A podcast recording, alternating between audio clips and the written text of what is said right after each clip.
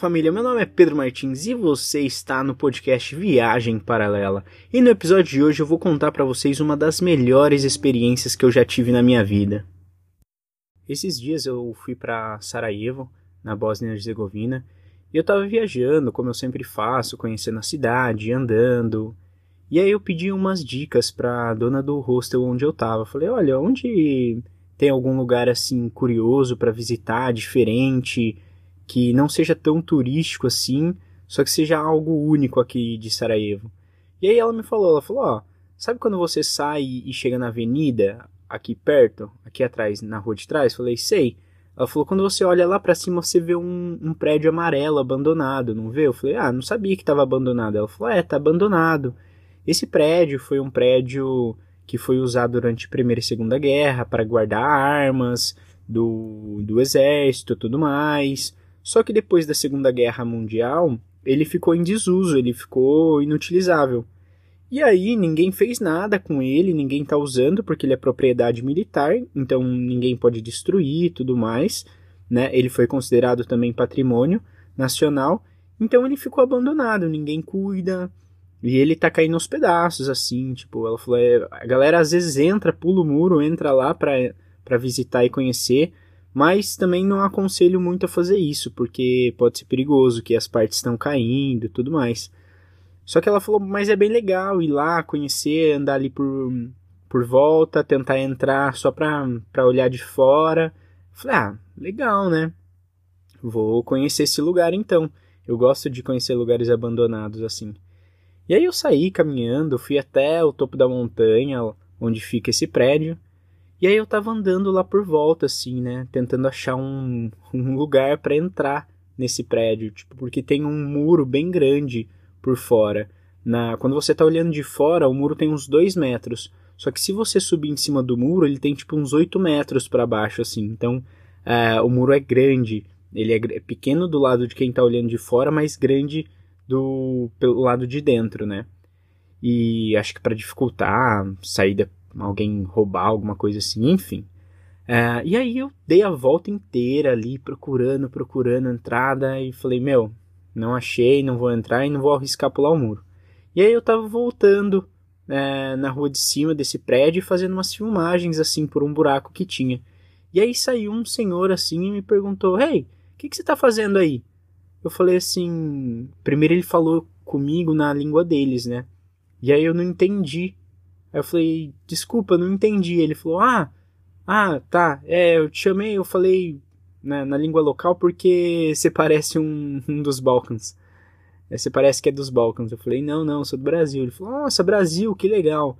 Ele falou, o que, que você tá fazendo? Eu falei, ah, tô tirando umas fotos, filmando aqui, eu gosto de lugar abandonado, assim, saber história. Fiquei sabendo que esse prédio tem uma história é, muito grande, né? Aí ele falou, sim, tem sim. E aí ele se aproximou de mim e começou a contar toda a história do prédio.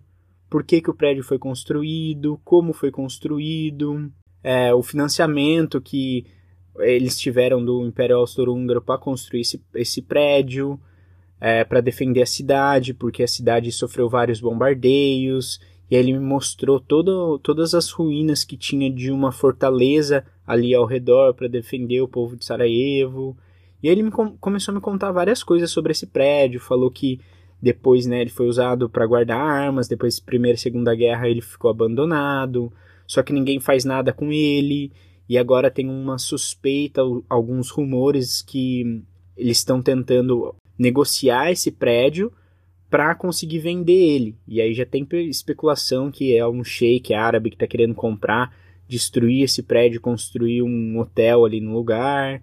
E aí me contou muito. E aí quando eu tava indo embora, assim, eu falei, nossa, muito obrigado, o senhor foi muito simpático, é muito bom quando eu falei assim, uma das coisas que eu mais gosto de fazer na minha vida é ouvir da história local sobre é, através de uma pessoa local. Isso para mim não, não tem preço que pague, né? Aí ele falou assim: "Ah, legal". Ele falou: "Você já entrou dentro de uma mesquita?" Eu falei assim: "Não, eu fui lá na mesquita principal lá do centro, passei ali por fora, mas não entrei ainda. Quero entrar, vou conhecer". É, ele falou assim, mas uh, lá tem que pagar ticket, né? Tem que comprar a entrada. Eu falei, ah, eu sei, mas é, eu realmente quero conhecer. Ele falou, tá vendo essa mesquita aqui atrás, essa mesquita branca? Eu que limpo. e eu tenho a chave, eu posso mostrar para você. Você quer conhecer? Eu falei, meu, genial, né? Óbvio que eu quero conhecer. E aí ele falou: ah, vem cá então, entra. E aí eu fiquei uma hora e meia ali na mesquita conversando com ele. Ele me contou tudo sobre a religião, me contou várias coisas, várias tradições da religião, né, do, do Islã, que eu não conhecia muito, porque eu vejo que pra gente, principalmente pra gente aqui do Brasil, é uma religião que está um pouco afastada da nossa, né? E também a gente ouve muitas coisas ruins uh, do Islã, enfim, na televisão só passa coisa ruim, né? Então, é, quando ele começou a me contar as coisas, eu tive uma visão totalmente diferente de toda a visão que eu tinha até, em, até ali. Para mim foi como assim, falei, meu, olha só, como quando a gente não tem informação, qualquer pessoa, qualquer um pode manipular a nossa mente para a gente acreditar o que eles estão falando, né? E aí eu fiquei ali, para mim foi uma das melhores experiências da minha vida, porque eu fui tratado muito bem, o cara era muito simpático, muito amoroso. Ele falou: "Olha, senta aqui". Então, aí ele me explicou assim, cada coisa que tinha dentro da mesquita. Olha, aqui é onde a gente faz as orações, ali é onde uma vez por semana a pessoa sobe para fazer uma fala, pode ser uma fala política, pode ser uma fala sobre amor, uma fala sobre religião. E aí ali ele estava mostrando também o lugar onde as crianças ficam, porque elas não podem participar, mas elas desde criança, desde cedinho vai ali para ver como que é, para ir aprendendo, para na hora que elas atingirem uma idade elas começarem, né, a fazer as orações. E cara, foi muito legal porque foi uma experiência muito genuína. Sabe quando você recebe uma atenção, um carinho, um amor muito grande, a pessoa te trata muito bem, com um sorriso no rosto, Cara, isso é genial, assim. Eu, eu vejo que é muito difícil alguém parar hoje em dia o tempo dela para te explicar algo, para sentar com você. E aquilo me deu uma tranquilidade, me deu uma paz, assim, e fez com que eu resgatasse um sentimento dentro de mim que eu gosto muito, que é o, que é o sentimento de quando eu vou visitar minha avó em Botucatu. Que eu sento, tomo um café e ela senta também, conversa, Sabe quando a pessoa para tudo e tem essa troca de energia, assim? De atenção, de carinho, de afeto? E foi o que eu senti ali. Uma pessoa que me tratou muito bem, de uma forma muito genuína.